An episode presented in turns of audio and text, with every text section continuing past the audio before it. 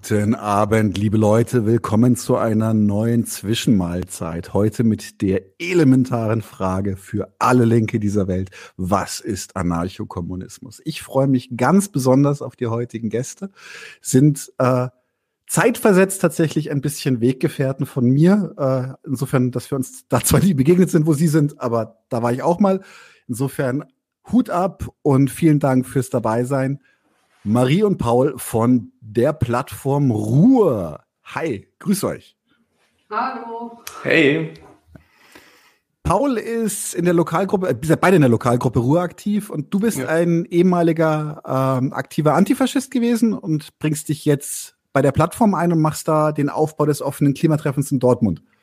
Ja, genau. Also ich äh, bin bin Teil äh, von, von unserer Einmischung im, im Klimakampf hier in Dortmund und wir versuchen seit, ähm, seit September, also auch nicht so lang, aber seit September hier eine ähm, offene antikapitalistische Klimagruppe aufzubauen.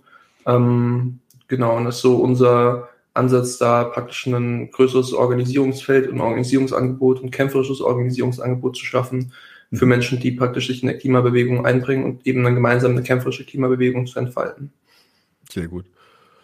Und Marie, du bist auch Lokalgruppe Ruhr und hast mir gesagt, du bist sehr, sehr relativ direkt nach deinem Aktivwerden in der anarchistischen Bewegung zur Plattform. Genau. Also ich war halt vorher insgesamt in Essen aktiv in einer anarchistischen Bewegung und äh, dann relativ schnell zur Initiative der Gründung der Plattform gekommen. Genau. Sehr cool. Sehr cool. Wollt ihr noch irgendwas zu euch sagen? Bisschen vorstellen, bisschen stänkern, irgendwen grüßen, irgendwen flamen? Ich glaube, ich würde noch sagen, dass äh, mein Pronomen er ist, ähm, falls irgendwie jemand das im Chat uns, uns adressieren möchte, gerne mit er oder einfach mit Paul. Sehr ja, gut. dem würde ich mich anschließen. Mein Pronomen ist sie. Äh, vielleicht noch äh, was zu meinem Alter. Ich bin Mitte 20. Äh, genau. Ich bin Anfang 20 und ich lebe nicht in Essen, sondern ich lebe in Dortmund. Ich glaube, das war. Ja, genau, ich lebe in Essen. Ich weiß nicht, ob das schon erwähnt wurde. Genau. Du, äh, Paul, du kennst doch die Jungs von Übertage, oder? Mm, ja, klar. Genau, die hatten ähm, auch schon Gast. Genau. Genau. Anarchistische Front im Ruhrgebiet. Ja, genau. Es muss, muss mehr äh, anarchistischen Content in, in, bei 99 zu 1 geben. Ja, definitiv, definitiv. Ich bin dabei, ich bin dabei. Ich habe auch schon Gespräche mit anderen Leuten. Ähm, also vielleicht, äh, wir machen definitiv nochmal Syndikalismus. Äh, wir machen definitiv nochmal spanischen Bürgerkrieg von Seite der CNT. Also, ach, kriegen wir alles Mögliche hin. Kriegen wir alles Mögliche hin. Wird schon, wird gut, wird gut. Ähm, ich würde sagen, wir legen gleich mal los äh, steigen gleich mit, mit, einer, mit einer Grundlagenfrage ein. Und zwar sagt ihr, ich meine jetzt die Organisation, ihr seid die anarcho-kommunistische Plattform. Ähm, ich habe jetzt häufiger schon in fragende Augen geblickt, wenn, wenn ich gesagt habe, anarcho-kommunistische Plattform. So, könnt ihr das ganz kurz auseinanderklamüsern, was diese Begriffe in dem Zusammenhang bedeuten? Noch nicht zu sehr in die Tiefe gehen, machen wir nachher noch, aber einfach so, was ist eine anarcho-kommunistische Plattform? Ja, also im Prinzip sind es ja drei Wörter, also Anarcha kommunistisch und Plattform. Äh, mit dem Wort Anarcha kommunistisch beziehen wir uns auf die, auf die Tradition des kommunistischen Anarchismus, der die Basis unseres politischen Verständnisses bildet. Der kommunistische Anarchismus oder libertäre Kommunismus ist eine historisch und aktuell auch sehr bedeutsame Strömung des Anarchismus ähm, wir beziehen uns dabei zum Beispiel auf die Ideen von Menschen wie Peter Kropotkin und äh, Eriko Malatesta. Ähm, genau. Wir haben uns im Herbst 2019 entschieden, uns statt anarcho-kommunistisch, anarcha-kommunistisch zu nennen, um unseren anarcha-feministischen äh, Anspruch deutlich zu machen der Anarchafeminismus ist äh, neben dem anarchistischen Kommunismus eine der anarchistischen Strömungen, auf die sich die Plattform hauptsächlich bezieht. Äh, wir versuchen auch diese Strömung insgesamt selbst inhaltlich weiterzuentwickeln und eine anarchafeministische Praxis im Hier und Jetzt zu schaffen. Mhm. Äh, mit die Plattform, unter dem wir also unter dem uns die meisten vermutlich kennen, beziehen wir uns auf den anarchistischen Organisationsansatz des Plattformismus. Was genau das ist, darauf gehen wir später auf jeden Fall noch mehr ein. Äh, ganz grob vertritt der Plattformismus aber die Idee einer engeren und verbindlicheren Organisationsweise unter Anarchistinnen. Genau. Sehr cool. Gut. Ihr habt das, glaube ich, damals in der, in der, ah, welche Kollekte für Einmischung? Ihr habt die, die Plattform gibt äh, so kleines Heftchen raus, das heißt kollektive Einmischung. Kann ich sie sogar empfehlen. dabei. Ach so eine, oh äh, schön. Bestellt ja. euch alles auf unsere Internetseite, wir schicken euch gerne das zu. Es gibt es auch bei Black Mosquito. Sehr Bisher cool. fünf Ausgaben. Oh, ich habe nur die ersten vier, die fünfte brauche ich noch. Ja. Ähm, die drei war das, glaube ich, mit warum Feminismus radikal bleiben muss und warum liberaler Feminismus abzulehnen ist. War richtig gut, richtig gut. Ja, genau, das ist auch ein, auch ein Text unserer Schwesterorganisation aus den USA. Also es ist eine Übersetzung. Ähm, kann ich auf jeden Fall auch äh, sehr empfehlen. Wird teilweise seinen eigenen Ansprüchen, glaube ich, auch nicht so gerecht, was sozusagen dem Ziel ist, was der Text formuliert für sich selbst, aber ist trotzdem auf jeden Fall ein wichtiger Beitrag für eine äh, anarchofeministische Debatte. Der, das, das Triggerwort hier für viele ist ja, ist ja eigentlich das Anarchismus. Weil Anarchismus ist ja eigentlich ein Haufen Chaoten, die gerne Sachen anzünden. Das wissen wir alle, ja. Sind wir, ganz ehrlich, heute erst drei Autos angezündet. Nein, Spaß beiseite, aber ähm, was ist eigentlich die Geschichte des Anarchismus als, als politische Ideologie und warum dieser Begriff? Weil soweit ich weiß, wurde Anarchie eigentlich immer als negativ konnotiert dargestellt. Und warum, ja, woher kommt das und warum wurde sich das gegriffen, dieser Begriff? Genau, also ähm, ich denke sozusagen die Frage, warum das praktisch adaptiert wurde als Begriff, die ist sicherlich, wird sicherlich von verschiedenen Leuten verschieden beantwortet, auch von verschiedenen Organisationen verschieden beantwortet, weil es natürlich auch viele anarchistische Organisationen gibt, die nicht offensiv mit dem Label umgehen. Also zum Beispiel das Wort ja auch libertär ähm, oder freiheitlich oder sowas, ähm, das oft als, als Ersatz dafür genutzt wurde. Aber es gibt eben auch viele Anarchistinnen, in der Geschichte, die sich eben als Anarchisten bezeichnet haben. Ähm, und das tun wir auch. Und es ist auch total bewusst, dass eben dieser Begriff, wie du ja schon gesagt hast, negativ behaftet ist. Ähm, sowohl so, also sowohl wahrscheinlich innerhalb der, der revolutionären Bewegung oder innerhalb der Bewegung, aber auch natürlich ganz krass innerhalb der, äh, ja, der bürgerlichen Presse und auch mhm. so dem allgemeinen Wortverständnis so in der Bevölkerung. Ähm, aber es ist natürlich, und das ist natürlich auch kein Wunder so, das ist, äh, liegt äh, halt zum ganz großen Teil eben an einer historischen Hetze gegen den, gegen den Anarchismus und gegen die Anarchistin äh, und an der Demonstration der Anarchistin. Aber ähm, auch wenn uns das bewusst ist, ähm, ist eben unser Anspruch, diesen Begriff halt wieder positiv zu besetzen. Denn letztendlich gibt es keinen Begriff außer Anarchismus, der unsere Idee, also dass es eine herrschaftsfreie Gesellschaft braucht, eine Gesellschaft ohne Ausbeutung und Unterdrückung, ähm, der das so ähm, kurz und knapp beschreibt. Das kann freiheitlich oder libertär kann das nicht erfüllen, diesen Anspruch. Mhm. Ich glaube, ähm, ja, damit kommen wir so ein bisschen auch zu praktisch zur Frage, woher kommt der Anarchismus? Nämlich, das ist ja auch eine total relevante Frage. Und da muss man auch wieder sagen, ähm, wie das im Anarchismus üblich ist, beantworten verschiedene Anarchisten das verschieden. Ich würde aber mal ähm, sagen, dass für uns auf jeden Fall als als Plattform und auch insgesamt natürlich für die Leute, die sich eben auf den, auf den klassenkämpferischen Anarchismus beziehen, eigentlich schon relativ klar ist, dass der Anarchismus jetzt eine, schon eine neuere Entwicklung in der Menschheitsgeschichte gibt. Ist, also es gibt natürlich auch Anarchistinnen, die glauben oder die der Meinung sind, dass das irgendwie so eine Kontinuität ist innerhalb der, der Menschheitsgeschichte. Ähm, das sehen wir ein bisschen anders oder das sehe ich auf jeden Fall selbst auch ein bisschen anders. Ähm, ich glaube, dass es eine Kontinuität gibt von einer Nichtstaatlichkeit äh, in Gesellschaften, auf jeden Fall. Aber der Anarchismus bedeutet nicht, nicht Staatlichkeit, sondern Anarchismus ist praktisch so ein Set von Ideen und Praktiken. Ähm, und die haben sich eben erst im 19. Jahrhundert so herausgebildet und erst im 19. Jahrhundert als politische Idee formuliert und als politische Bewegung sich praktisch praktisch auf der Straße entfaltet. Und ähm, deshalb äh, sagen wir oder sage ich, dass der Anarchismus auf jeden Fall eine politische Idee ist, die ihre Ursprünge hat im, im 19. Jahrhundert und die aus der radikalen, aus dem radikalen Teil der Arbeiterinnenbewegung entstanden ist, aus, aus dem Proletariat, ähm, und die auch immer in der Mitte praktisch dieses Proletariats stattgefunden hat. Und ähm, genau, das sicherlich ein entscheidendes Moment äh, für den Anarchismus war da die Spaltung in der ersten Internationalen, über die wir dann, glaube ich, später noch reden. Ähm, da hat der Anarchismus sich halt eben ausdifferenziert vom, vom Marxismus als praktisch dritte Strömung oder als damals noch die zweite Strömung im, im Sozialismus, Einmal natürlich der, die Sozialdemokratie, dann später eben ähm, der, der autoritäre Kommunismus, beziehungsweise sozusagen der revolutionäre Staatssozialismus. Ähm, und dann eben als, als dritte Strömung, als freiheitlicher und, äh, und revolutionärer Sozialismus die, ja, die anarchistische Bewegung, die den eben vertreten hat. Und das mhm. ist äh, auf jeden Fall für uns ja die Geschichte des Anarchismus, die sich dann eben fortgesetzt hat in der Bildung verschiedener anarchistischer Organisationen, ähm, anarchosyndikalistischer Gewerkschaften.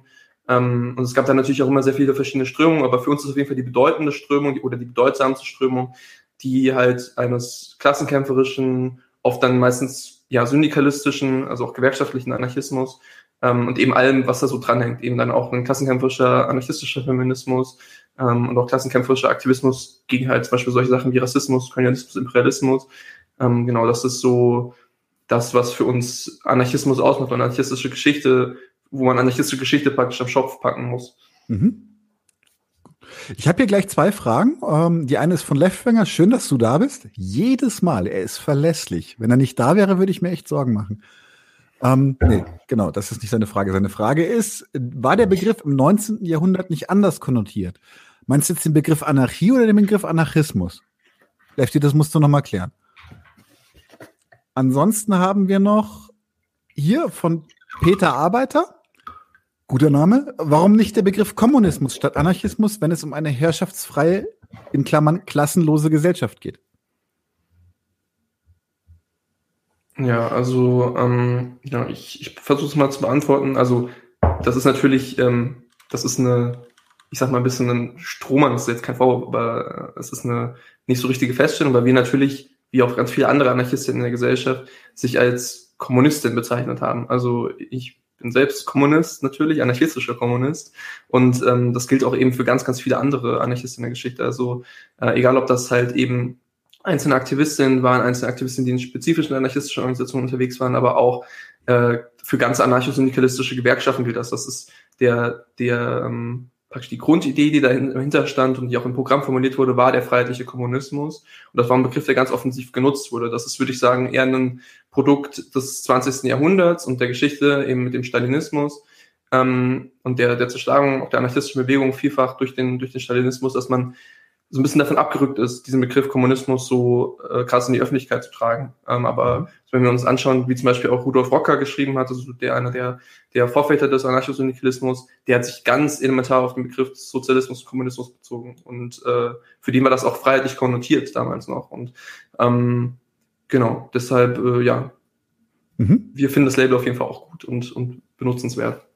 Also ihr könnt, ihr, ihr findet das okay, wenn man euch Kommunisten nennt? Sehr gut. Ja. ja. Ah, doch, ich mag es schon ganz gerne.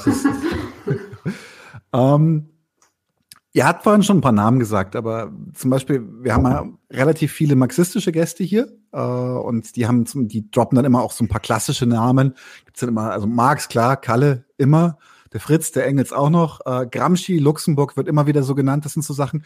Ähm, da würde ich eh generell sagen, jeder Linke sollte sich mit diesen Namen ein bisschen beschäftigt haben. Aber was wäre denn für euch eine Liste von anarchistischer Perspektive? Was sind, was sind Schriften und Vordenker, wo ihr sagt, ähm, selbst wenn ihr, wenn ihr nicht unbedingt euch als Identi äh, Anarchisten identifiziert, guckt euch das mal an, da ist wirklich was zu holen.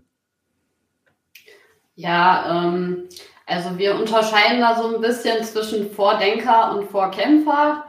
Wichtige VordenkerInnen äh, sind sicherlich für uns Bakunin, Kropotkin, natürlich Emma Goldman oder Malatesta, Bergmann, Felipe Correa aus Sao Paulo, mhm. ähm, Daniel Berrien beziehungsweise Anak auf YouTube. Ähm, äh, wir finden es aber wichtig dabei, dass äh, Theorie insgesamt natürlich weitergedacht und vor allem auf die heutige Zeit auch angepasst wird. Ähm, Währenddessen waren zum Beispiel Machno oder Doruti für uns eher Vorkämpfer. Mhm. Aber natürlich waren auch alle nicht perfekt, äh, aber hatten natürlich einen wichtigen Einfluss auf den Anarchismus. Aber insgesamt finden wir, dass ähm, normalerweise in solchen Diskussionen oft untergeht, äh, also was oft untergeht, sind halt die Organisationen, in denen die Menschen auch aktiv waren. Und äh, vor allem die haben oft den Anarchismus viel stärker geprägt, als einzelne Menschen es auch je könnten. Mhm. Ähm, also das passt auch ähm, insgesamt stärker zu unserem gesamtgesellschaftlichen Verständnis, dass wir nur gemeinsam mit unseren Mitmenschen äh, insgesamt Dinge verändern können.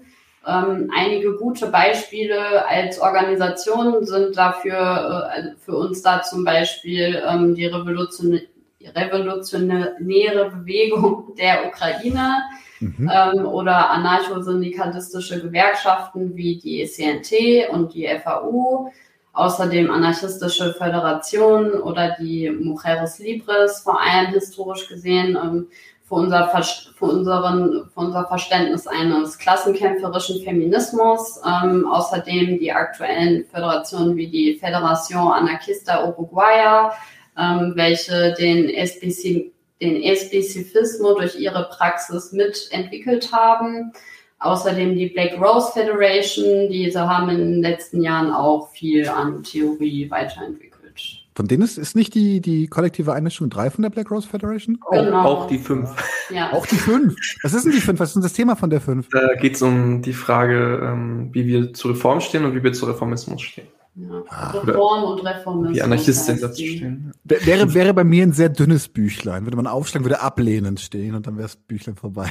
Genau, aber deshalb solltest du die lesen, weil äh, die eine viel differenzierte Perspektive drauf eröffnet. Vielleicht, um auch nochmal auf deine Frage zurückzukommen, was man da so an Schriften lesen kann. Also ich kann auf jeden Fall empfehlen für jetzt Leute, die jetzt praktisch noch vielleicht eine sehr einfaches Verständnis vom Anarchismus haben, vielleicht auch so in Richtung von so, das sind doch eher als Chaoten und GewalttäterInnen oder sowas, kann ich auf jeden Fall mal empfehlen, einen Blick zu werfen in das, äh, die Textsammlung Anarchistische Intervention von Enrico Malatesta. Das ist eine, ja, Ansammlung von so Essays, meistens so geschrieben zwischen so 1890 und, und 1930.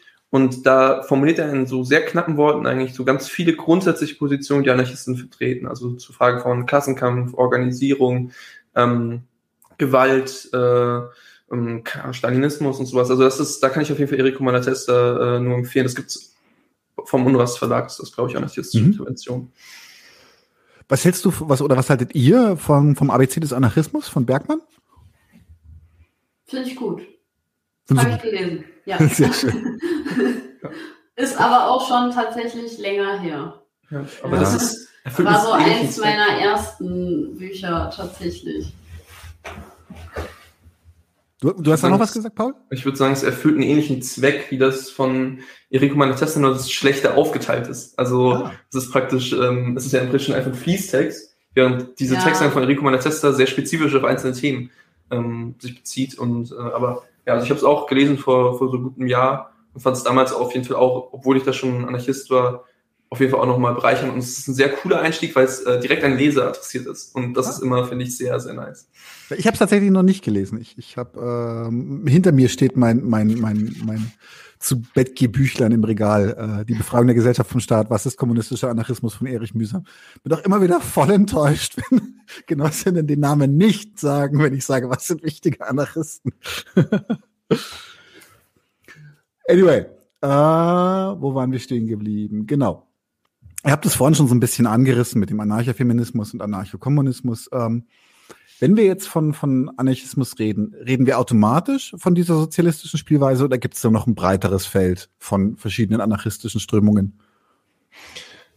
Also ähm, auch das ist wieder sehr so eine Standpunktfrage, würde ich sagen. Ähm, also ich glaube, man kann, ähm, also meine persönliche Meinung ist, es gibt auf jeden Fall Strömungen Anarchismus, die, also es gibt ja sehr viele verschiedene Strömungen Anarchismus, also die auch da sehr so, sehr, ich sag mal, Eigenarten, die vielleicht für manche Leute sehr absurd wirken. Also ja zum Beispiel sowas wie Anarchoprimitivismus oder ähm, solche Ideen wie Insurrektionalismus. Ich sage jetzt gar nicht, dass ich das absurd finde, aber es gibt ja Leute, die das äh, irgendwie von vornherein irgendwie da verwerfen. Ähm, und äh, da gibt es auf jeden Fall jede Menge Strömungen, wo ich sagen würde, okay, ob die so richtig sozialistisch sind, würde ich mal in Abrede stellen. Also wenn wir sozusagen von Sozialismus ausgehen als irgendwie eine Gesellschaft, die von den Arbeiterinnen, in der die Arbeiterinnen die Kontrolle über die Produktionsmittel und über die gesellschaftlichen Entscheidungen haben, würde ich sagen, sind die nicht sozialistisch. Ähm, aber das ist auch für die Leute dann meistens, die das eben betrifft, gar keine Abwertung, sondern meistens eher eine Bestätigung in dem, was die glauben und das ist auch okay. Also äh, ich äh, kann, kann gut damit leben, Leute nicht irgendwie in diesen Sozialismusbegriff reinpressen zu, zu wollen. Ich würde aber auch sagen, dass, wenn man sich jetzt den Anarchismus historisch anschaut, äh, auch zum Beispiel sowas wie irgendwie den Insurrektionismus, die haben schon einen sozialistischen Ursprung. Also das ist, denke ich, nicht zu leugnen. Es ist nicht so, als ob Anarchismus irgendwie so ein umherwaberndes Wesen wäre, was nicht zu packen ist. Und da gibt irgendwie Leute, die sich da verschiedene Sachen rausnehmen. Nee, der Anarchismus ist, denke ich, unserer Meinung schon nach eigentlich ja eine, eine sozialistische Idee, die halt eben dann irgendwann sehr viele verschiedene Spielarten entwickelt hat, von denen dann nicht vielleicht nicht mehr alle sozialistisch zu nennen sind. Hm? Ich muss jetzt die Trollfrage stellen. Wie steht ihr denn zum Anarchokapitalismus?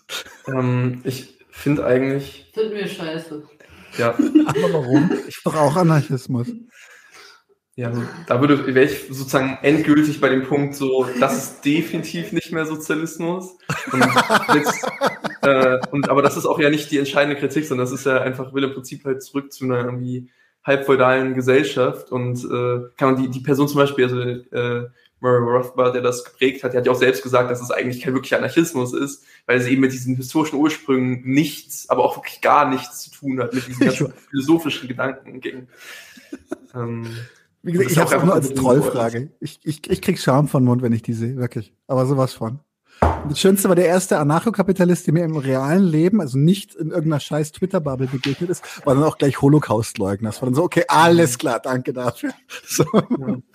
Das war. Das ist ein sehr crazy YouTube-Video aus äh, meiner Heimatstadt Heidelberg, ähm, wo Leute so aus Gag irgendwann mal so ein so einen Fünf-Mann anarcho-kapitalistischen Marsch durch die Innenstadt gestartet haben und mir gerufen haben, Löhne runter, Löhne runter. Oh. Ähm, es gibt auch auf YouTube noch irgendwo zu finden. Das ist irgendwie sowas wie autonom-kapitalistische Aktion Heidelberg oder so, keine Ahnung. What? Aber es ist äh, sehr absurd und ich weiß auch, ich glaube auch um echt zu sein, dass es Linke waren.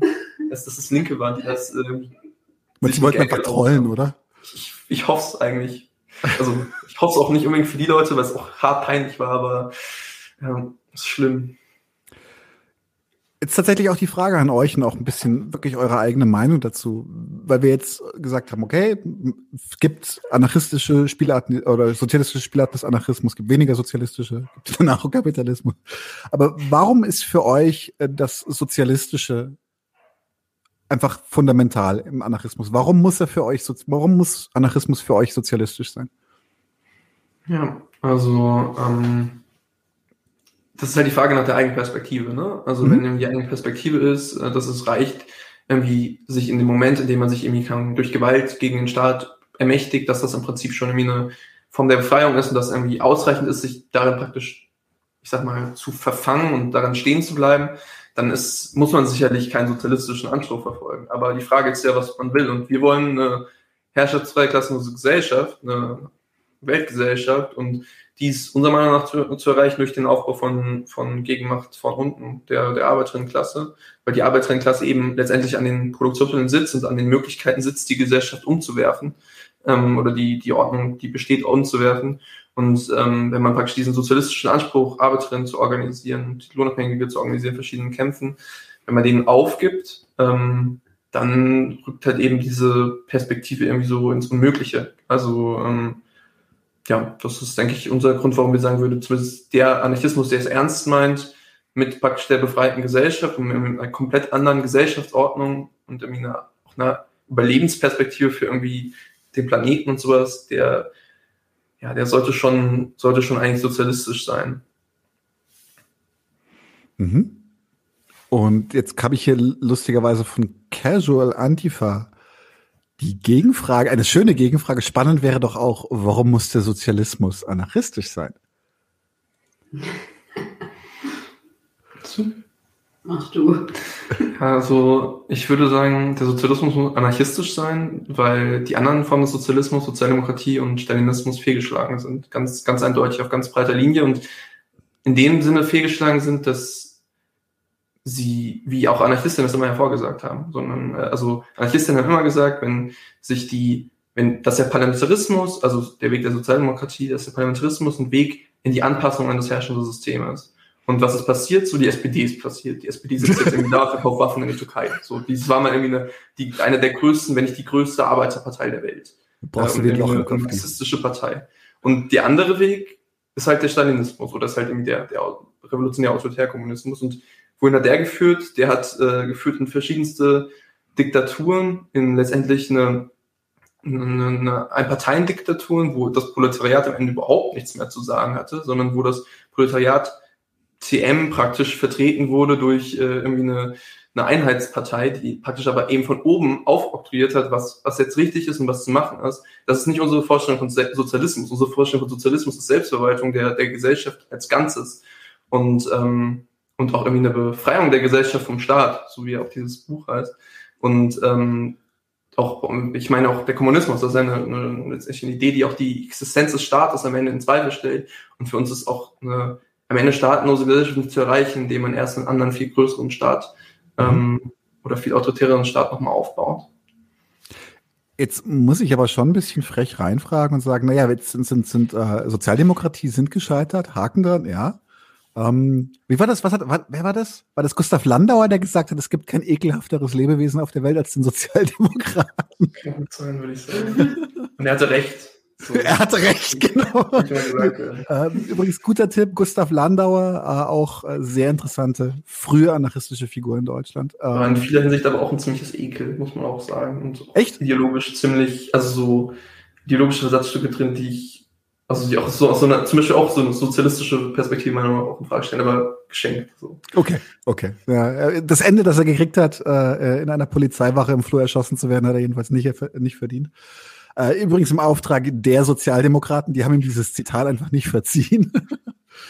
um, nee, aber jetzt mal wirklich die, die, die Frage, aber ähm, Stalinismus von mir aus auch gescheitert, aber wo ist unser großer Win? Und ich sage bewusst uns, weil ich mich da nicht von, von, von euch abgrenzen will gerade, aber wirklich, wo, wo, ist, wo ist der anarchistische Win gerade? Weil ähm, jetzt nicht, um euch in die Defensive zu drücken, aber es gibt sehr wenig von uns.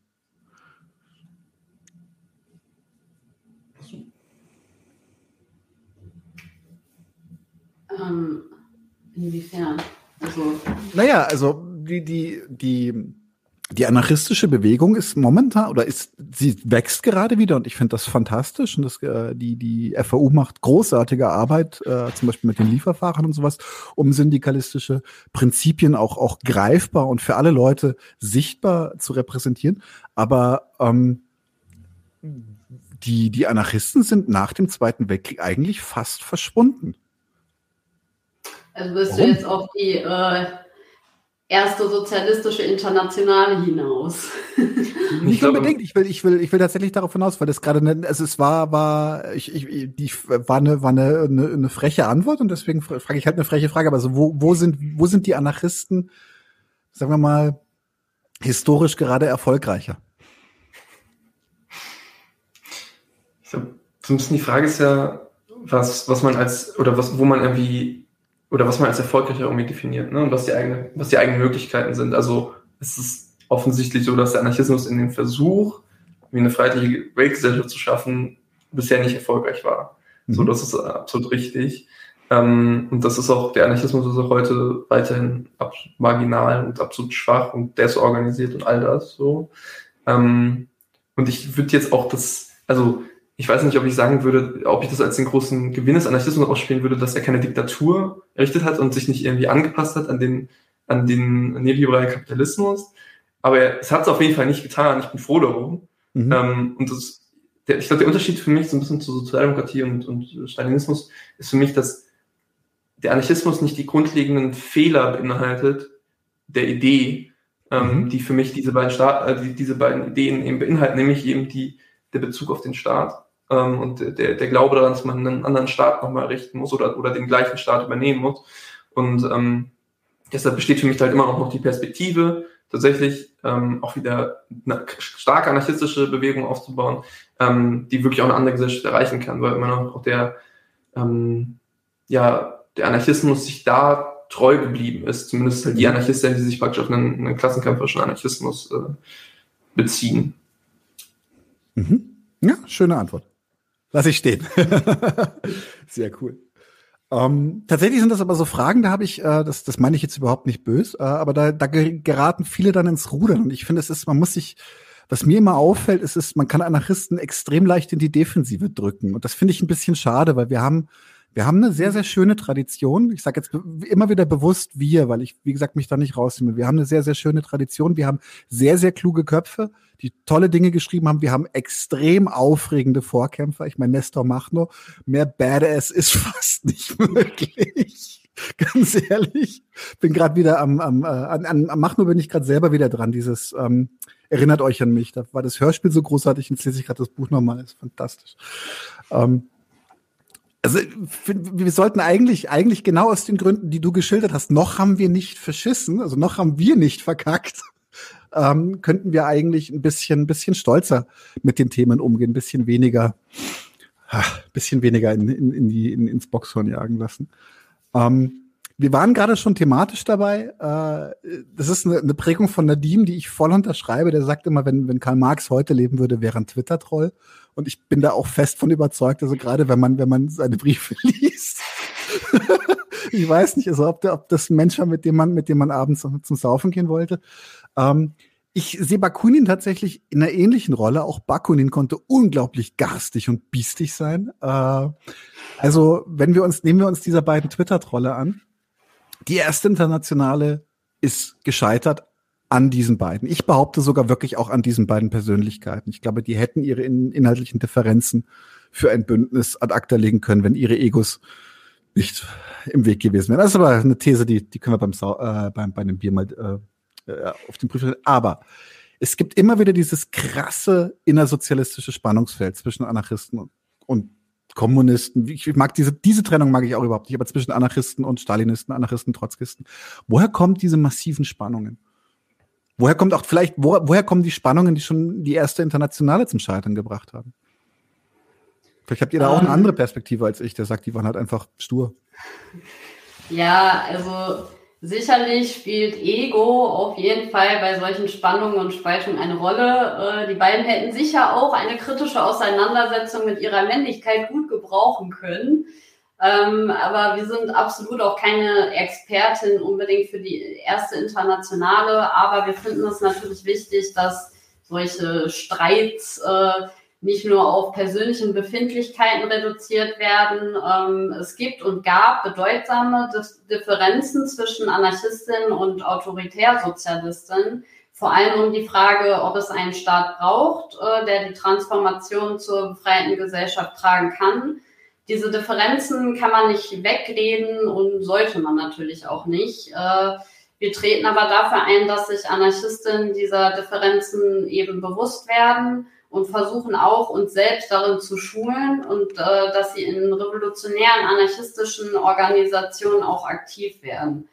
Äh, wir denken, dass das für Anarchistinnen eine deutlich äh, effektivere politische Heran Herangehensweise ist, weil das früher oder später ähm, eh zu Zerwürfnissen mit Autoritärsozialistinnen kommen wird.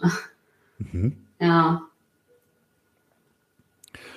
Was, was gab es? Es gab tatsächlich äh, mindestens einmal, ich glaube im spanischen Bürgerkrieg gab es doch äh, ein, ein wirklich ein Bündnis zwischen Anarchisten und Marxisten und die Stalinisten haben sie dann übers Knie gelegt. Genau. Ich glaube, exactly. ja, ich glaube, das ist halt so ein bisschen, das, das Problem ist, ich, es gibt ja, das ist ja eine Tendenz so in, in der Linken allgemein so zu dieser linken Einheit aufzurufen. Mhm. Ich glaube, dass vielleicht, also ich, ein großer Fan davon, sich nicht an jedem Scheiß immer zu spalten. Das ist eine gute mhm. Tendenz an sich. Nur ähm, es ist irgendwas anderes, ob man sich irgendwie darüber spaltet, äh, ob jetzt in der Organisation ähm, vegan gelebt wird oder nicht, oder ob irgendwie, äh, wenn man jetzt zu einer x-ten revolutionären Organisation in, ähm, keine Ahnung, in einem äh, Land auf der anderen Seite des Globus steht oder so.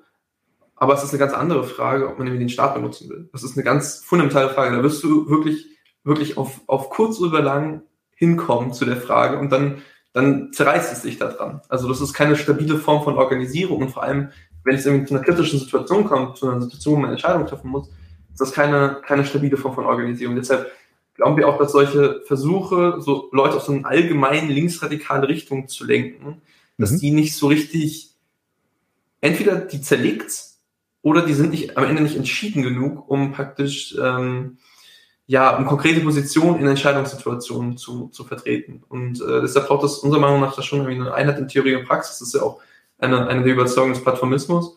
Ähm, und zu dieser theoretischen Einheit muss halt eben auch gehören für uns Anarchistinnen, dass wir vielleicht nicht immer uns äh, in jedem Satz über die Kommunistin lustig machen oder über die, über die Marxistin lustig machen, aber es muss halt eben auch dazu gehören, dass wir uns autonom von ihnen organisieren.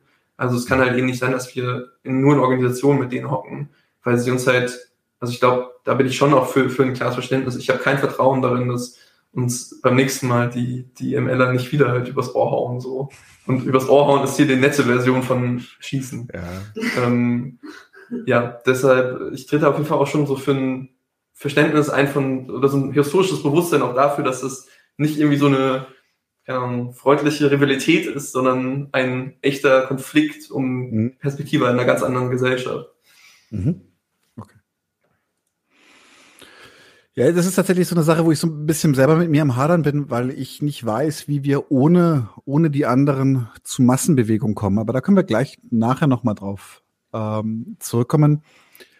Ich bin mir, also bin mir auch nicht hundert, also ich bin mir dieses historischen Bewusstseins, äh, bin ich, also bin ich auch dabei. Ähm, für mich sind das aber zum Beispiel, also jetzt gerade zum Beispiel in der Sowjetunion sind das sehr, sehr, sehr, sehr, also der historische Kontext ist unendlich wichtig für das, was da geschehen ist. Und ähm, ich würde sagen, Misstrauen vielleicht ja, aber ich würde, ich würde nicht damit rechnen. Also das ist, ich finde, es ist manchmal auch ein bisschen übertrieben, weil zum Beispiel im Grunde, im Grunde, dass das, also das ist jetzt meine, meine Meinung, im Grunde das Scheitern im spanischen Bürgerkrieg war ja auch nicht durch äh, irgendwie eine andere, äh, äh nicht anarchistische, sozialistische Bewegung, sondern das war, im Grunde war das ja der Fortläufer der, oder der Leute, die ihn schon mal auf die Schnauze gegeben haben, die ihn wieder auf die Schnauze gegeben haben. Also ich, das ist, also für mich ist das, ist das, ist es schon wichtig zu sehen, dass es ist eine Kontinuität, aber diese Kontinuität bezieht sich halt auch alles auf diese, alles auf die Sowjets also beziehungsweise nicht auf die auf die Sowjets, aber alles auf auf äh, äh, die die ja würde ich sagen postleninistische äh, ähm, Sachen, die daraus geworden sind. Ähm, schauen wir nochmal. Äh, genau. Nächste Frage ist relativ basic nochmal, aber dass wir mehr ins Detail gehen. Wir haben es schon mehrfach gesagt, äh, äh, persönliches Lieblingsbuch, Befreiung der Gesellschaft vom Staat, was ist kommunistischer Anarchismus? Und die Frage würde ich jetzt ganz gerne euch einfach könnt euch Zeit nehmen und euch weitergeben. Ähm, hat, nur, hat nur ungefähr 80 Seiten, das Buch, könnt ihr alles zitieren. Nein, aber äh, was ist denn kommunistischer äh, Anarchismus? Ja, also wir haben es ja eingangs schon gesagt, kommunistischer Anarchismus ist auf jeden Fall eine, eine, also eine Traditionsströmung im Anarchismus. Ist erstmal mhm. eine, eine, politische Idee, ist gleichzeitig aber auch ähm, die Zielvorstellung von einer anderen Gesellschaft. Also es ist so eine Art Doppelding. Ähm, und es ist im Prinzip die Zielvorstellung von einer Gesellschaft, die gleichzeitig ähm, klassenlos ist, aber halt eben auch staatenlos und in der Hinsicht praktisch eine herrschaftsfreie Gesellschaft, die von unten heraus ohne Staat ähm, ja, selbst verwaltet wird in jeglicher Hinsicht, egal ob auf der Arbeit, ähm, egal ob im, im Ziel, also im, im Viertel, ähm, was, wenn es um solche Fragen geht wie, wie Reproduktionsarbeit, ähm, genau, und grundsätzlich hat eine Gesellschaft, die eben auf Selbstverwaltung fußt ähm, und eben darauf, dass äh, das Individuum im Vordergrund steht auch, das Individuum aber im Rahmen des Kollektivs. Also ähm, wir Anarchistin und sehen natürlich das Individuum als erstmal als Grundlage jeder Gesellschaft, aber der Mensch ist nun mal ein soziales Wesen, jedes Individuum ist ein soziales Wesen und es braucht auch seine Mitmenschen, um einen, ja, um einen gutes Auskommen zu haben im, im, äh, im Leben, egal in welcher Gesellschaft. Und ähm, genau, der, äh, der anarchistische Kommunismus schlägt eben die Befreiung des Individuums im Kontext der Befreiung der Gesellschaft und des Kollektivs als Ganzes vor und eben eine neue, selbstverwaltete Gesellschaft, in der jeder grundsätzlich die gleichen Rechte hat, in der auch jeder geachtet wird, in der jeder auch Mitspracherecht hat. Ähm, genau, in der es keine über, übergreifende äh, staatliche Struktur gibt, die praktisch vorgibt, wie, wie Gesellschaft zu funktionieren hat, sondern dass Gesellschaft in kleineren Einheiten funktioniert, die sich aber eben abstimmen miteinander. Mhm. Habt ihr, habt ihr Vorschläge für so eine Form der Abstimmung? Was kann man machen, um, um sich zu organisieren? Um, weil braucht ja schon, also ich, man braucht einfach Organisation, aber wie kann die zum Beispiel jetzt einfach, müsst ihr jetzt nicht ins Detail genau, wie kann das ungefähr für euch aussehen? Welche Richtung? Es kommt immer auf die Entscheidung an, würde ich sagen. Ne? Mhm. Also ähm, wenn es jetzt irgendwie um eine Frage geht, äh, was hergestellt werden soll, zum Beispiel, ist es auf jeden Fall eine, eine ähm, Entscheidung, in die eben zum Beispiel eine ganze Community, die das betrifft, äh, einbe einbezogen, also es sollte immer gen generell die Leute, die es betrifft, einbezogen werden. Ähm, und das kann eben heißen, bei einer Produktionskette, die vielleicht auch über verschiedene äh, Regionen auf der Erde geht, auf jeden Fall eine Abstimmung ähm, praktisch in, in einzelnen ähm, ja, Regionen oder Betrieben Ähm, zum Beispiel das ist ja auch immer jemals nach Kontext. Kann, kann sinnvoll sein, eine Konsensabstimmung zu machen in, in einem kleineren Rahmen, kann sinnvoll sein, eine, Demo, eine mehrheitsdemokratische Abstimmung zu machen im größeren Rahmen und sich dann eben so darüber abzustimmen. Grundsätzlich aber halt auch nicht aus der Perspektive heraus, okay, irgendwie kann man 51 Prozent sagen ja, 49 Prozent nein, sondern zu versuchen, möglichst gute Kompromisse zu finden, mit denen alle einigermaßen leben können. Und deshalb, das ist auch was, was wir auf jeden Fall praktizieren und wahrscheinlich auch viele andere anarchistische Organisationen praktizieren, dass man nicht so sehr wenn man in, in Abstimmung ist, wir treffen ja auch Entscheidungen, dass man eben nicht fragt, okay, wer ist jetzt dafür und wer ist dagegen, sondern wie ist euer Zustimmung dazu? Sagt ihr voll geil? Sagt ihr, ist okay, aber sind wir jetzt nicht 100% überzeugt oder wir haben ein schweres Denken oder wir haben ein Veto und dass man eben darüber dann redet. Und ähm, das ist auf jeden Fall eine Gesellschaft das, und auch ein Abstimmungsprinzipien des viel miteinander Redens und das miteinander in Ausgleich kommen. Ähm, genau, und kann ich eben je nach Kontext äh, können das Konsens, Versuch, Versuche der Konsensfindung sein ähm, oder eben auch äh, ja, Mehrheitsabstimmungen im größeren Kontext, die dann eben auch wieder über Räte ähm, auf größere Ebenen, auf, auf größere regionale Ebenen ähm, ja, föderiert werden. Ich weiß jetzt nicht, wie sehr du ins Detail gehen willst. nee, das, das, ist, schon mal, ist schon mal ein guter Start. Ist wirklich, äh, aber auch zum Beispiel nochmal eine Frage, wie geht man zum Beispiel mit, ähm, gibt es, gibt es auch Ansätze zum Beispiel, um damit umzugehen, wenn Leute sich nicht an die gemeinsamen Abhand, äh, ähm, die gemeinsamen Abmachungen halten. Ich meine, jetzt ganz, ganz billiges Beispiel, aber worüber ich mich immer tierisch aufrege, ist, ist wenn, wenn, wenn schon in der WG äh, sich eine Person immer vom Küchendienst drückt.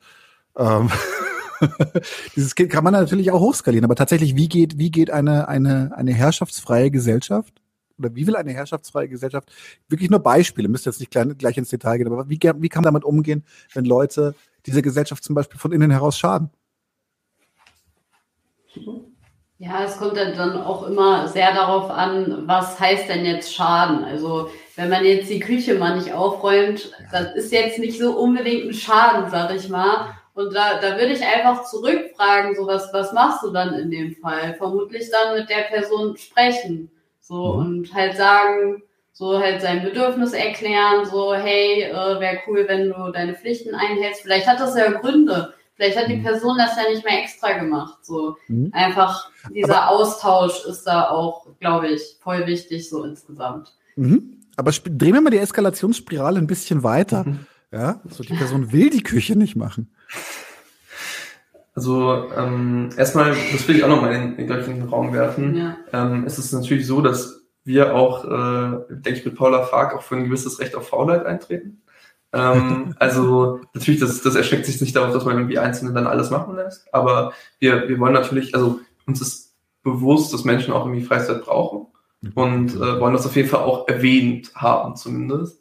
Ähm, ich würde sagen, ähm, wenn Menschen eben da, da die Küche nicht aufräumen wollen, ist es schon auch sinnvoll, wenn zum Beispiel eine Hausgemeinschaft äh, ähm, da sich da mal eine Sanktionierung irgendwie verhängt, im Sinne von, mhm. keine Ahnung, vielleicht äh, reden wir mal für zwei Stunden nicht mit dir oder sowas. Ähm, und halt eben das, äh, keine Ahnung, also ich bin jetzt, bin jetzt auch kein, will da jetzt auch nicht irgendwie so feste Regeln vorgeben, aber ich glaube, das muss auch dann irgendwie jeder auch so ein bisschen für sich schauen, was funktioniert. Ähm, aber ich äh, kann mir auf jeden Fall auch gut vorstellen, dass es sinnvoll sein kann, dann zum Beispiel auch irgendwie äh, solche kleineren Formen von ähm, Sanktionierung eben vorzunehmen, ähm, ja, und wenn sich jemand eben überhaupt nicht an sowas hält, dann braucht es auf jeden Fall größere Formen von irgendwie einer, äh, ich sag mal, irgendwie einer, einer Konfliktbesprechung. Also, dass irgendwie jemand halt wirklich auch damit konfrontiert wird, dass es halt nicht geht, welche Auswirkungen das hat auf seine Mitmenschen und äh, dem das halt stärker ins Bewusstsein gerufen wird. Ähm, genau. Aber also ja, ich weiß nicht, ich weiß nicht vielleicht wie, wie hoch du die Eskalationsspirale noch drehen willst. Je nachdem wird es immer spannender. Nein, tatsächlich, tatsächlich ist das für mich aber ein wichtiges, also für mich ist das deswegen ein wichtiges Thema, weil ich halt, äh, ich halte die an, den, also viele, viele Anarchisten, die ich kenne, sind Utopisten. Und das ist auch okay. Ich, ich, ich mag Utopien, ich mag Idealisten, aber wenn wir, wenn wir Leute abholen wollen, dann müssen wir halt auch auf auf die unangenehmen Fragen gute Antworten haben. Und ich glaube zum Beispiel nicht daran, dass Menschen bloß, weil sie in einer anarchistischen Gesellschaft leben, automatisch nur noch Gutes zueinander tun.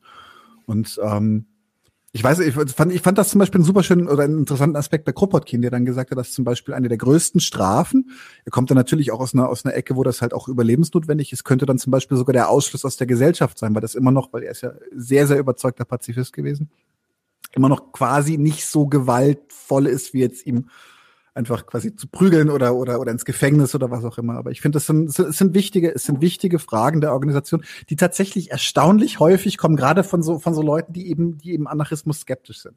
Die gehen dann immer nicht nur in die, genau die Löcher rein. So wie und wie soll das denn funktionieren mit der Herrschaftsfreiheit und mit der Gewaltlosigkeit? Und ja, Nadim, ich gucke dich schon ein bisschen an. ich, kann, ich kann da auf jeden Fall auch ähm, einen Blick empfehlen in die in das, äh, in die letzte Programmveröffentlichung von den Genossinnen von Perspektive Selbstverwaltung aus Berlin. Da geht es ja um die Frage nach Gerechtigkeit und eben auch nach, nach solchen Fragen, eben der Umgang mit, mit, mit Problemen innerhalb von einer äh, Staat, Staat, äh, staatenlosen äh, ja, Gesellschaft, sag ich mal, oder in einer Gesellschaft, in der es kein Gewaltmonopol gibt. Ähm, und da, also ich finde, was die Genossinnen richtigerweise machen, ist, dass sie eine Debatte darüber anstoßen. Okay, was mhm. ist eigentlich wie, wie machen wir das eigentlich? Weil das ist, du hast recht, das ist auch etwas, was ich mir immer als erstes gefragt, gefragt habe, wenn ich sage, okay, ich bin dagegen, dass ein Staat das Gewaltmonopol hat. Dann kommen ja als erstes diese Fragen. Das sind ja eigentlich die meisten Fragen. Die meisten Fragen beziehen sich ja nicht darauf, die Selbstverwaltung der Produktionsmittel, sondern auf genau das. Ähm, und ich glaube, dass es wichtig ist, darüber eine Debatte zu führen äh, und sich auch bewusst zu sein, dass eben dieses, genau dieses, ja, irgendwie wird das schon funktionieren, dass das auf jeden Fall nicht reicht. Und ich glaube, dass es da für jeden, der sich da jetzt die Frage stellt, auf jeden Fall wichtig oder sinnvoll ist, mal einen Blick zu werfen in die Broschüre oder in das Programm der Genossen. Äh, allgemein auch diese Programmteile, die sind alle auf jeden Fall sehr lesenswert und äh, schaut auf jeden Fall auch an Perspektive Selbstverwaltung. Ich glaube auch, was äh, vor allem nochmal so ein springender Punkt, auch vor allem bei diesem Thema so aufräumen ist, ist vielleicht auch einfach Solidarität, ein, ein Empfinden der Solidarität gegenüber seinen Mitmenschen, dass man halt dafür sorgt, dass diese sich wohlfühlen und eben aufräumt was halt äh, vor allem wichtig ist, innerhalb der Gesellschaft einfach wieder zu entwickeln. So, und ich glaube, dass dann halt auch ganz viele solche kleiner Probleme sich von selber auflösen, weil einfach dieser allgemeine, ähm, ja, solidarische Hintergedanke da ist immer. Mhm. Mhm. Mhm. Gehe ich jetzt mal mit. Äh, tatsächlich, also ich, ich äh, ich glaube auch, dass sich viel kleine Probleme auflösen, aber es wird noch, es wird noch weiter Probleme geben. Also es sind die, die, die müssen beantwortbar sein. Auch zum Beispiel solche ganz, ganz simplen Sachen wie, wie zum Beispiel, was, was ist eigentlich mit Verkehrsregeln und sowas? Das sind so Sachen, die kriege ich die ganze Zeit gefragt. Und, und äh, ich finde es dann immer schade, wenn Leute dann extrem ins Rudern kommen, wenn es wenn's, wenn's um so Banalitäten geht. Ähm, aber wir gehen mal einen Schritt weiter äh, und zwar habt ihr, jetzt sind wir wirklich wieder bei der Terminologie eurer, eurer Organisation, anarchokommunistische Plattform. Jetzt würde ich gerne ein bisschen mal Zeit nehmen. Wir hatten den, ich, äh, ich, ich spoiler es ein bisschen, aber, aber die Platt, der Plattformismus ist, glaube ich, mitbegründet von, oder ich weiß, ist mitbegründet von Nestor Machno. Was bedeutet der Plattformismus genau? Ist es die Bolschewisierung des Anarchismus? Es ist, war der Vorwurf damals, als die Idee rumkam. Insofern, äh, was, was ist genug zu hören, alles gut. Ja. ja, aber was, was ist Plattformismus? Du darauf eingehen? Hm, also die, ich kann auf jeden Fall sagen, der Plattformismus ist definitiv nicht die Bolschewisierung des, äh, des Anarchismus und der Vorwurf war schon vor 100 Jahren falsch und er ist es auch immer noch. Ähm, und ich glaube, äh, ja, können wir kurz erstmal erklären, was Plattformismus ist und dann kann ich danach einfach noch ein paar Takte dazu sagen. Ja, genau. Also wir als Plattform beziehen uns ja auch auf den äh, Plattformismus beziehungsweise die Organisationsweise. Ähm, also der Plattformismus ist aus einem historischen Dokument der anarchistischen Bewegung hervorgegangen. Ja, genau, da ist es. Ähm, das war der Entwurf für die Ana Organisationsplattform der Allgemeinen Anarchistischen Union von 1926. Der wurde von verschiedenen ukrainischen und russischen Anarchistinnen verfasst, die nach dem verloren gegangenen Bürgerkrieg im revolutionären Russland und der Ukraine nach Frankreich ins Exil fliehen mussten. Ähm, sie schlugen dabei die Bildung einer neuen, formellen und äh, überregionalen anarchistischen Organisation vor mit einem engeren und verbindlicheren Organisationskonzept ähm, die wesentlichen Bestandteile dieser Ideen waren, die Organisation sei, soll eine einheitliche ähm, theoretische Grundlage haben, den anarchistischen Kommunismus eben. Sie soll eine gemeinsame Praxis mit einer gemeinsamen Kritik entwickeln, äh, mhm. beziehungsweise einer allgemeinen Taktik. Äh, die Mitglieder sollen Verantwortung für die Organisation und äh, die Genossin übernehmen und die Organisation soll als äh, Föderation aufgebaut sein, wie äh, wir eben auch. Ähm, also soll aber nicht äh, zentralisiert sein. Ähm, an dem Entwurf von 1926 haben sich in den folgenden Jahrzehnten dann auch äh, viele Organisation, Organisationen, also anarchistische Organisationen orientiert. Ähm, wir als Plattform finden natürlich nicht alles super, was 1926 in dem Text stand und auch nicht, was alles damit gemacht wurde. Aber wir finden es weiterhin einen wichtigen Beitrag für die anarchistische Bewegung und äh, wir übernehmen die formulierten Prinzipien und ergänzen sie quasi. Mhm. Genau, mhm. ja. Glaube, der Plattformismus ist so ziemlich die erfolgreichste anarchistische Strömung zurzeit, oder? Also zumindest alle, alle größeren Organisationen, ob jetzt Griechenland oder sowas international. Und Spezifismus ist ziemlich ähnlich. Da bin ich jetzt ein bisschen, da darf ich jetzt gar nicht zu weit nach vorne gehen. Ich kenne mich damit. Die, die, könnt ihr vielleicht zum Spezifismus noch etwas sagen? Hm. Ja, gern. Also, ähm, also vielleicht, vielleicht zu dem, was du eben gesagt hast, mit dem Erfolg der Anarchistströmung. Also, es ist auf jeden Fall heute eine sehr relevante Strömung, zu, zumindest zwischen dem, in dem Anarchismus, der praktisch sich auf die auf spezifische anarchistische Organisationen beschränkt. Also es gibt zum Beispiel in Europa äh, platonistische Organisationen, in Katalonien, Frankreich, Belgien, ähm, England, Italien, der Schweiz, hier in Deutschland mit, mit uns. Äh, es gab auch in der Vergangenheit auch äh, platonische Organisationen, zum Beispiel in Norwegen, in Dänemark, ähm, auch in, in, Griechenland aktuell, aber auch schon in der Türkei sowieso auf äh, halt eben solche, also und da kommen wir jetzt eben zum Spezifismus ähm, und auch sehr ähnliche, dem, dem sehr ähnliche Organisationen in, äh, in den lateinamerikanischen Ländern. Ähm, die sind aber dann nicht, und das ist schon ein wichtiger Unterschied nochmal, die bezeichnen sich selbst nicht als platonistisch, sondern beziehen sich auf eine sehr ähnliche äh, und dem, auf jeden Fall dem Platonismus mal artverwandte äh, Strömung, nämlich dem Spezifismus, der hat sich aber nicht, der hat sich erst in der zweiten Hälfte des, des 20. Jahrhunderts entwickelt und eben aus so praktisch diesen spezifischen Bedingungen des lateinamerikanischen Kontinents und der lateinamerikanischen Gesellschaften. Ähm, aber hat, kommt zu, in den ganz zentralen Fragen zu den ähnlichen, ähnlichen Schlussfolgerungen. Also es braucht eine Organisation von Anarchistin für Anarchistin, es braucht äh, es braucht eine Einheit in Theorie und Praxis ähm, und der Spezifismus ergänzt das halt noch so um spezifische lateinamerikanische Dinge und ähm, genau, es gibt auch eine, gab immer und gibt auch immer noch eine ganz starke Zusammenarbeit zwischen spezifistischen Organisationen und plattformistischen Organisationen. Es ist mehr so eine, ich sag mal, so ein regionaler Unterschied und auch so ein Unterschied in der politischen Kultur. Aber nicht so eine sehr eine ideologische Unterschied und diese Organisationen in Lateinamerika und auch in Europa, die sind dann auch schon in verschiedenen, ich sag mal, Bündnissen und Netzwerken zusammen und aktuell befinden die sich eben im Netzwerk anarchismo.net. Ähm, das ist auch eine Website, die ist schon etwas veraltet, aber die, das Netzwerk gibt es auf jeden Fall immer noch und ähm, genau, kann ich auf jeden Fall nur mal äh, empfehlen, ähm, reinzuschauen, äh, gerade auch in den Spezifismus. Also wir haben auch zum Beispiel einen längeren äh, Vortrag auf YouTube äh, zu Platonismus und Spezifismus, wo es auch nochmal so um die Frage geht, was, was haben die eigentlich gemeinsam, was trennt die so ein bisschen. Ähm, und das ist für auch, äh, denke ich, auch nochmal spannend für alle, die sich mit damit auch nochmal auseinandersetzen wollen. Ähm, genau, es gibt auch online viel gutes so Textmaterial auch von, von platonistischen und spezifistischen Organisationen. Ich kann zum Beispiel empfehlen, auf jeden Fall als Einstiegstext von Adam Weaver. Ähm, ja, müsstet ihr jetzt selber suchen. Adam Weaver, Spezifismus gibt es, glaube ich, aber auch in der Spezifismus-Broschüre von den Genossen von Perspektive Selbstverwaltung. Ist auch eine Übersetzung drin. Okay. Ich habe hier zwei ganz schöne Fragen aus dem, äh, aus dem Publikum. Die eine ist, welchen Vorteil seht ihr im Plattformismus im Gegensatz zu syndikalistischen, synthetischen und so weiter Ansätzen, wenn es um konkrete Probleme und direkte Aktionen in eurer Stadt, eurem Umfeld geht?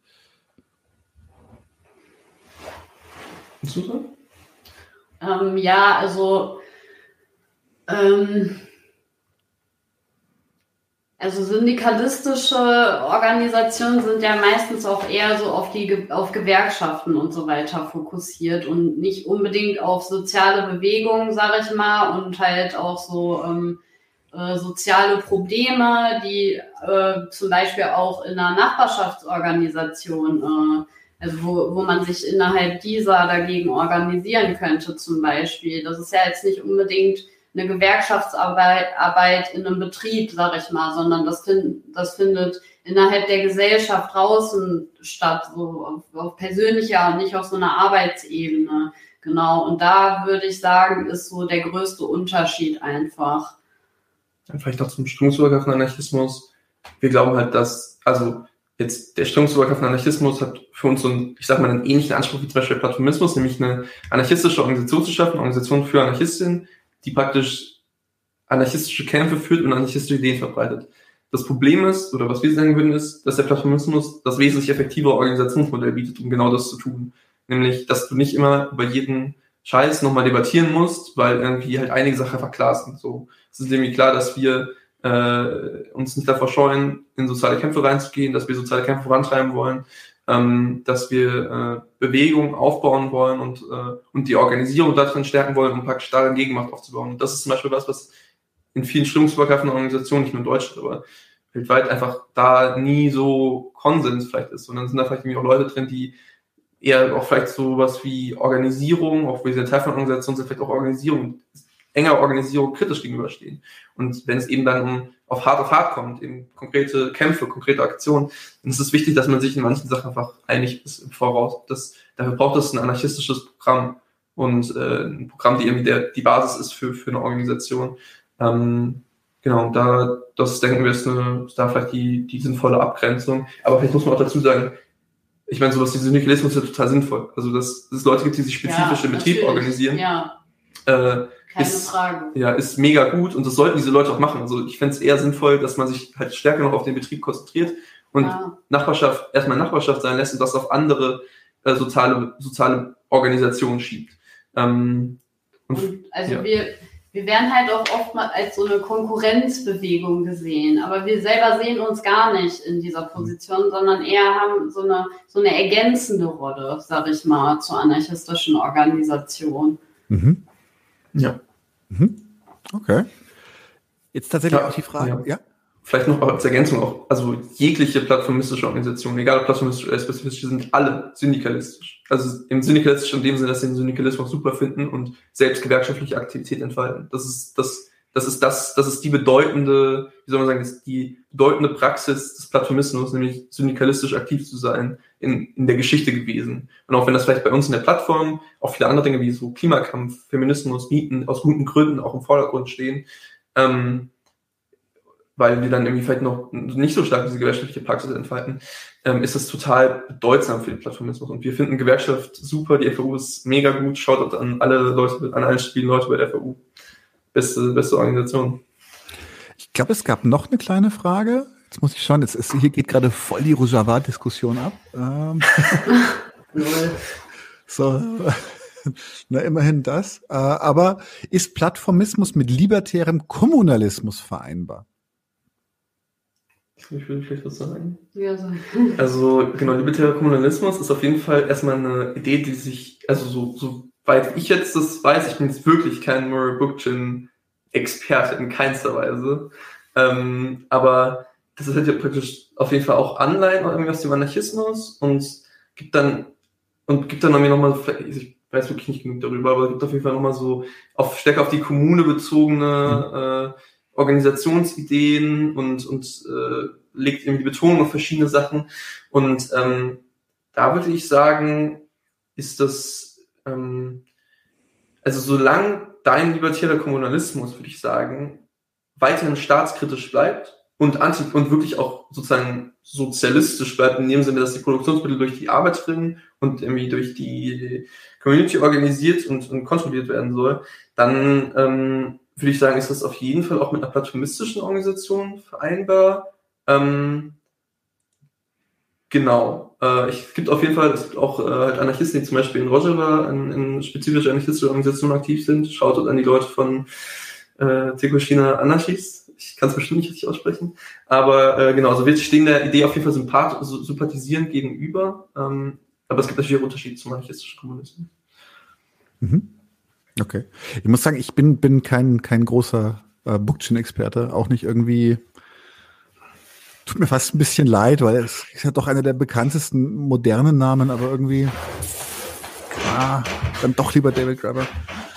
Ähm, ja, genau. Ihr seid äh, Plattformisten, ihr seid in der Plattform. Wann wurde, also glaube ich, habt ihr schon gesagt, wann ihr gegründet wurde, oder?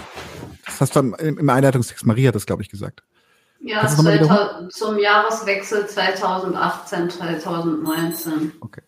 Und woher kam eigentlich die Idee? Weil ich glaube, es ist, es ist die erste mir bekannte plattformistische Organisation in, in, in Nachkriegsdeutschland. Vielleicht stehe ich da auch gerade äh, viel zu weit äh, im Regen mit, mit, mit dieser Aussage. Aber wie kam denn, wie kam es denn dazu? Warum Plattformismus für euch?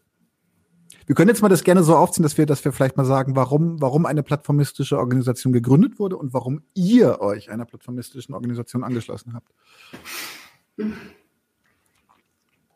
Bist du? Was warst du dabei? Ähm, äh, ja, also ich, ich kann auf jeden Fall sagen, warum ich in der Plattform bin. Also ich war schon relativ früh in der Plattform, quasi in der, in der Gründungsphase mit dabei und ähm, ja, ich fand einfach den Ansatz äh, gut und vor allem die ganze Kritik an der anarchistischen Bewegung fand ich gut. Zu dem Zeitpunkt war ich auch relativ frisch äh, organisiert, sage ich mal, und die ganzen Kritikpunkte, die sind mir schon in meiner sehr frühen äh, politischen äh, äh, äh Organisation direkt aufgefallen und haben mich halt genervt. Und deswegen war das dann halt äh, für mich so, oh mein Gott, wie cool, da habe ich voll Bock drauf. Und ja, dann haben wir den ganzen Ansatz halt angestoßen. Wie genau äh, erzählst du? Ja, also ähm, genau, ich war ja selbst äh, nicht dabei, ich bin erst später zur Plattform gekommen, aber genau das, was Marie sagt, also wirklich diese, diese Kritik an der anarchistischen Bewegung in, in Deutschland, das war sicherlich so der Hauptgrund dafür, oder war, war praktisch oder die verschiedenen Kritikpunkte waren praktisch der Grund dafür, dass man dann äh, 2018, 2019 eben gesagt hat, es braucht diese neue anarchistische Organisation, es braucht auch den Plattformismus als Basis, weil man eben die, ähm, die Kernelemente des strömungsübergreifenden Anarchismus ähm, auch als praktisch, ich sag mal, in Anführungszeichen böse gesagt, Wurzel des Übels gesehen hat. Ne? Also solche Fragen wie ähm, irgendwie Beliebigkeit in der Positionierung, aber auch sowas wie ähm, Desorganisation ähm, und, und irgendwie die, so dieses Zurücknehmen aus sozialen, also praktisch dieses sich, sich raushalten aus sozialen Kämpfen. Das sind so Sachen, wo wir halt sagen würden, das hat auch was damit zu tun, wie halt strömungsübergreifender Anarchismus funktioniert und vor allem auch in Deutschland funktioniert, nämlich nicht so richtig wahnsinnig gut, sondern so auf der Basis von, man macht irgendwie alle Anarchos zusammen in einer Organisation, aber dann hat man keine klare Position, man fällt auch keine wirkliche Praxis, weil sich überhaupt nicht alle einig sind, was man eigentlich machen will und was eben der Weg ist zur Revolution.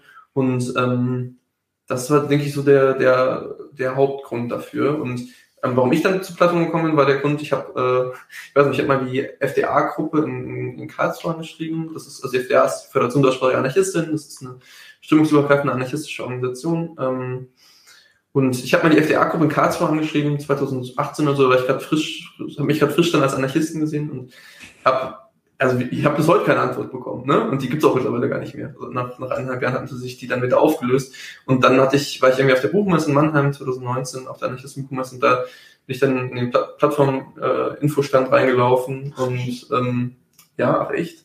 Und ähm, hatte das dann mitgenommen und habe hab dann auch noch so ein paar Monate gebraucht, äh, in denen ich versucht habe, noch so ein eigenes anarchistisches Grüppchen aufzubauen in der Gegend um Heidelberg rum und äh, ja, bin dann aber zur Plattform, weil äh, mich das auch genervt hat, wie langsam das vorangeht vor Ort, weil die Leute auch nicht zuverlässig genug waren. Was dann auch ein Kritikpunkt war, den zum Beispiel die Plattform formuliert hatte, wo ich mir sagte, ey, das habe ich, ich bin fünf Monate Anarchist und ich habe irgendwie schon die Hälfte eurer Kritikpunkte nachvollziehen können, was ist da los? So.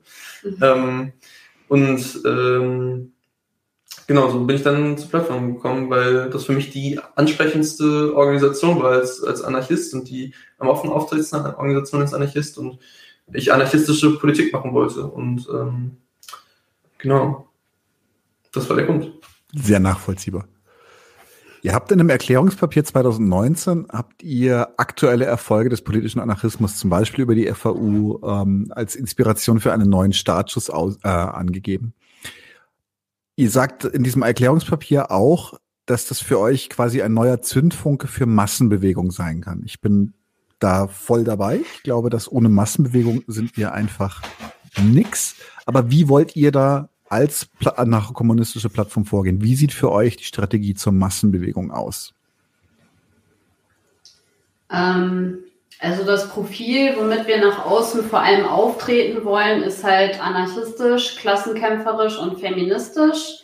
Dabei wollen wir ähm, nach außen hin den Anarchismus auch wieder attraktiver machen, eben für Menschen, die die Gesellschaft verändern wollen, weil es ihnen nicht so passt, wie es ist und die eben auch äh, vorher ein ganz anderes Bild vom Anarchismus hatten. Das versuchen wir vor allem in unserer Social-Media-Arbeit, weil wir denken, dass wir da vor allem so äh, die, die Massen erreichen, sage ich mal. Natürlich nicht nur, aber ähm, vor allem. Ähm, äh, Genau, und wir wollen natürlich auch nach außen ähm, einen guten, also einen gut organisierten Anarchismus vermitteln, der nicht nur zuschaut und sich in einer Subkultur bewegt, sondern auch aktiv in soziale Kämpfe eingreift. Ähm, Außerdem wollen wir nicht nur ähm, anarchistische Klassiker wiedercoin äh, und Geschichtsarbeit machen, sondern auch aktiv im Hier und Jetzt äh, alles äh, stattfinden lassen und unsere theoretische Arbeit auch an den Umständen der Gegenwart, am aktuellen Zeitgeist einfach anpassen. Mhm. Genau. Ich glaube, dass man vielleicht ergänzend noch sagen kann, also was du ja praktisch meintest oder auf sich bezogen hast, ist dass wir eine neue anarchistische Massenbewegung aufbauen wollen. Wollen wir auch, auf jeden Fall. Ähm, aber was wir natürlich auch wollen, ist breitere Bewegungen, die jetzt nicht unbedingt nur anarchistisch sind, auch die praktisch äh, aufzubauen und auch zu beeinflussen und in denen auch anarchistische Prinzipien zu verankern. Also und das funktioniert für uns auch im Wechsel. Also es braucht eine starke anarchistische, klassen, stark anarchistische und klassenkämpferisch motivierte anarchistische Bewegung, ähm, die wiederum dann eben auch in soziale Kämpfe eingreift und versucht, die aufzubauen. Und es braucht auch ein anarchistisches Engagement in sozialen Bewegungen, um eben auch wieder an unsere Mitkämpfenden, an unsere ähm, ja, Klassengenossinnen die Idee des Anarchismus heranzutragen. Also es bringt ja nichts zu sagen, irgendwie, keine Ahnung, wir sind für eine andere Welt und dann tauchen wir irgendwie nicht auf, wenn es darum geht, wenn, wenn Leute irgendwie aus ihrer Wohnung geschmissen werden oder äh, wenn, wenn irgendwo halt die, die, der, der Arbeitskampf am, am Brennen ist und so weiter und so fort, sondern wir müssen ja da sein, äh, wo es eben die Leute angeht und dass die Leute eben wieder ähm, ja, merken, dass es, dass wir Anarchistinnen ähm, Angebote haben, im Hier und Jetzt dafür ihr Leben zu verändern. Und, und, und vor allem sie selbst zu befähigen, ihr Leben zu verändern und sie selbst zu motivieren und sie zu unterstützen dabei. Und ähm, dahin muss der Anarchismus wieder, und dann wird der Anarchismus auch wieder stärker. Weil der Anarchismus wird, der Anarchismus wird ja nicht einfach von selbst stärker, wenn das irgendwelche Leute sind, die schlau rumlaufen, sondern ich brauche Anarchistinnen, die, die packt, oder auch anarchistische Organisationen, die zeigen, ähm, wir haben irgendwie ein Rezept dafür, wie die Gesellschaft zu verändern ist. Und äh, wir wollen irgendwie euer Leben besser machen, indem ihr euch selbst ermächtigt. Und ähm, genau, und da, dadurch wird der Anarchismus wieder Relevanz gewinnen und dadurch werden sich auch neue Leute dem Anarchismus wieder anschließen. Und dann wird auch wieder eine stärkere anarchistische Bewegung entstehen. Also man sieht es ja überall da, die anarchistische Bewegung ist da stark, wo sie in die tatsächlich in das Leben von Menschen eingreift. Egal, ob das jetzt irgendwie in, in Griechenland ist so, wo es halt eine starke Anarchistische gibt, oder in Spanien, wo es irgendwie halt die CNT gibt, die halt eine starke Gewerkschaftsarbeit jetzt schon macht, aber auch halt in, in der Geschichte des Anarchismus. Immer da, wo die Anarchisten sich an den Bedürfnissen der Menschen orientiert haben, mit Menschen gearbeitet haben, ähm, mit eben den anderen, ganz, ganz normal mit anderen Lohnabhängigen so, da waren die Anarchisten nur noch stark. Immer wenn sie sich zurückgezogen haben und ihr eigenes Ding gemacht haben, dann waren sie schwach. Und deshalb braucht der Anarchismus wieder einfach ein offensivere, offensives Engagement in sozialen Kämpfen. Und das ist das, was wir eben versuchen, in unseren Lokalgruppen jeweils halt umzusetzen. Mhm. Und da halt eben auch in verschiedene soziale Kämpfe reinzugehen. Egal ob das Betriebskampf ist, egal ob das Klimakampf ist, Feminismus, Antirassismus, äh, Mietenkämpfe. Und das, da wollen wir überall rein, da müssen auch die Anarchistinnen überall rein. Und wir freuen uns über jeden, der sich da uns anschließt und sich mit uns organisiert, um eben soziale Kämpfe voranzutreiben. Mhm.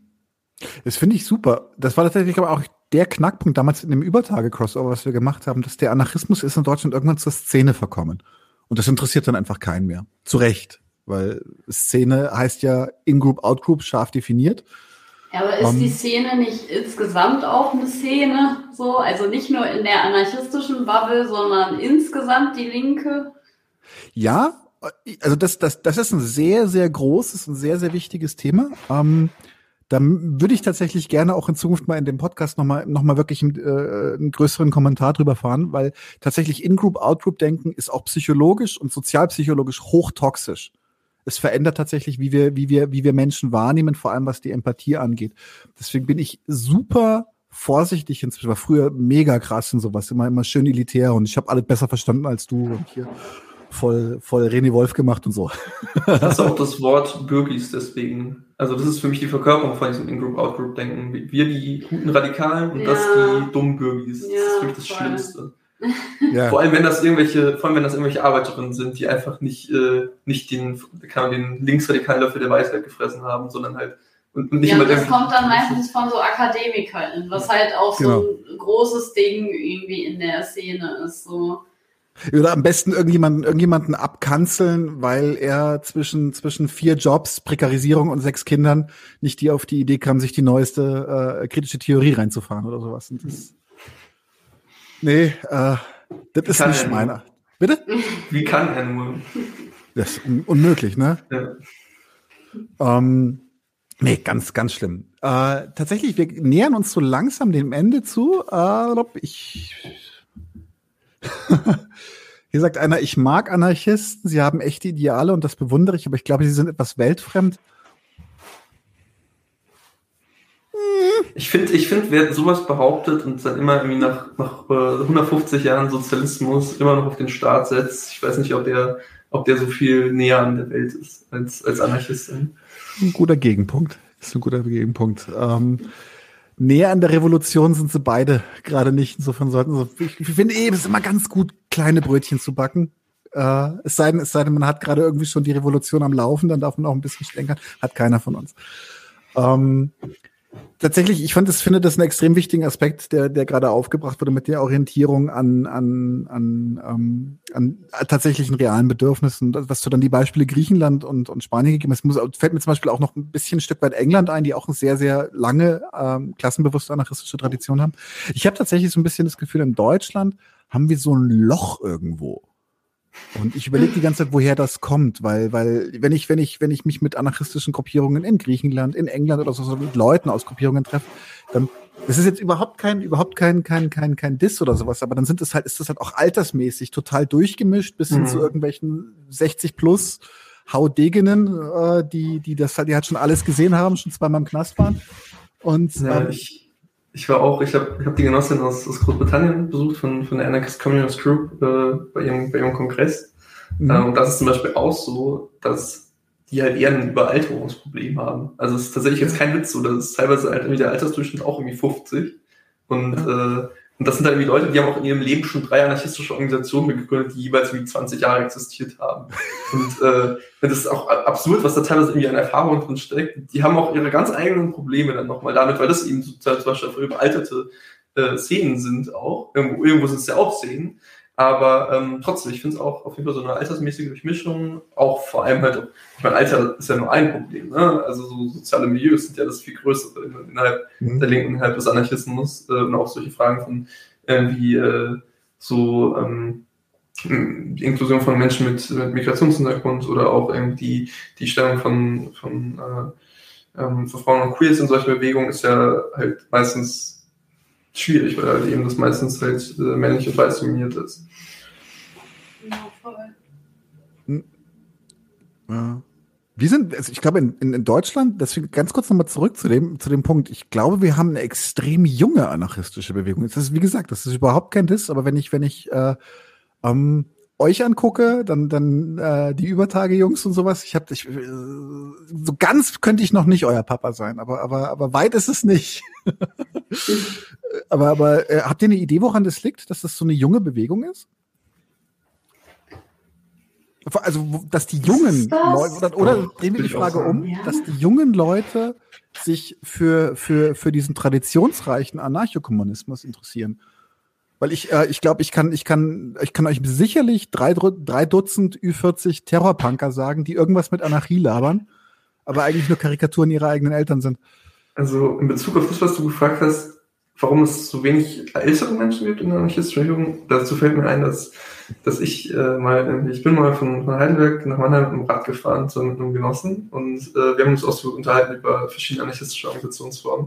Und ich hatte halt auch, mein, mein Hauptargument in dieser Diskussion war eigentlich für den Platonismus, dass es eine Organisation braucht, die eine Kontinuität entfaltet, dass Leute da lange aktiv sein können ohne dass die Organisation alle paar Jahre wieder auseinanderbröckelt oder irgendwie nur an einem Ort ist, nur in einer Stadt, in einem Viertel, dass es wie eine Organisation ist, zu der man irgendwie eine Verbindung aufbauen kann über Jahre ähm, und wo man dann irgendwie auch einen, die auch viel stärker in ihrem eigenen Leben stattfindet und dass deshalb, dass man dadurch auch eine Kontinuität entfalten kann. Auch eine Organisation, die zum Beispiel stemmen kann, dass Menschen mit, mit Kindern aktiv sind, ähm, Und äh, nur wenn es halt solche Organisationen gibt, äh, wird es auch dazu kommen, dass Menschen wirklich irgendwie wirklich von im, keine Ahnung, im 15. Lebensjahr bis zu ihrem 100. Lebensjahr Anarchistin und als Anarchistin auch aktiv sind.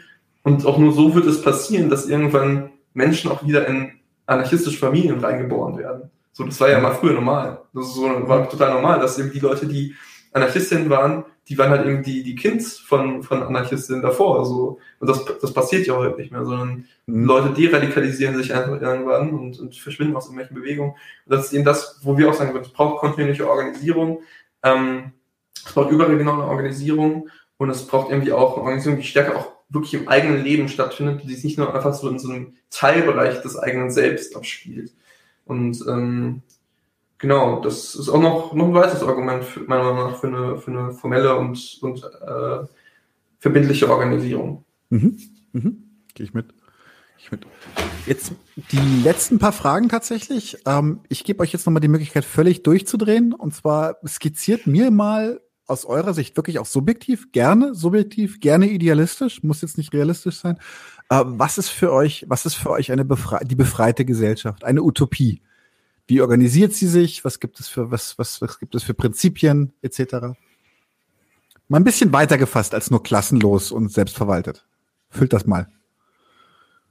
Ähm, ja, also ich würde echt mal ganz frei drauf losspinnen. Also ähm, ich arbeite seit kurzem wieder in Schichtarbeit und äh, am meisten vermisse ich es, ähm, mein Leben nicht so an meinen Job anzupassen und so in den Tag zu leben können und äh, meine Zeit halt selber einzuteilen und meine eigene Herrin zu sein.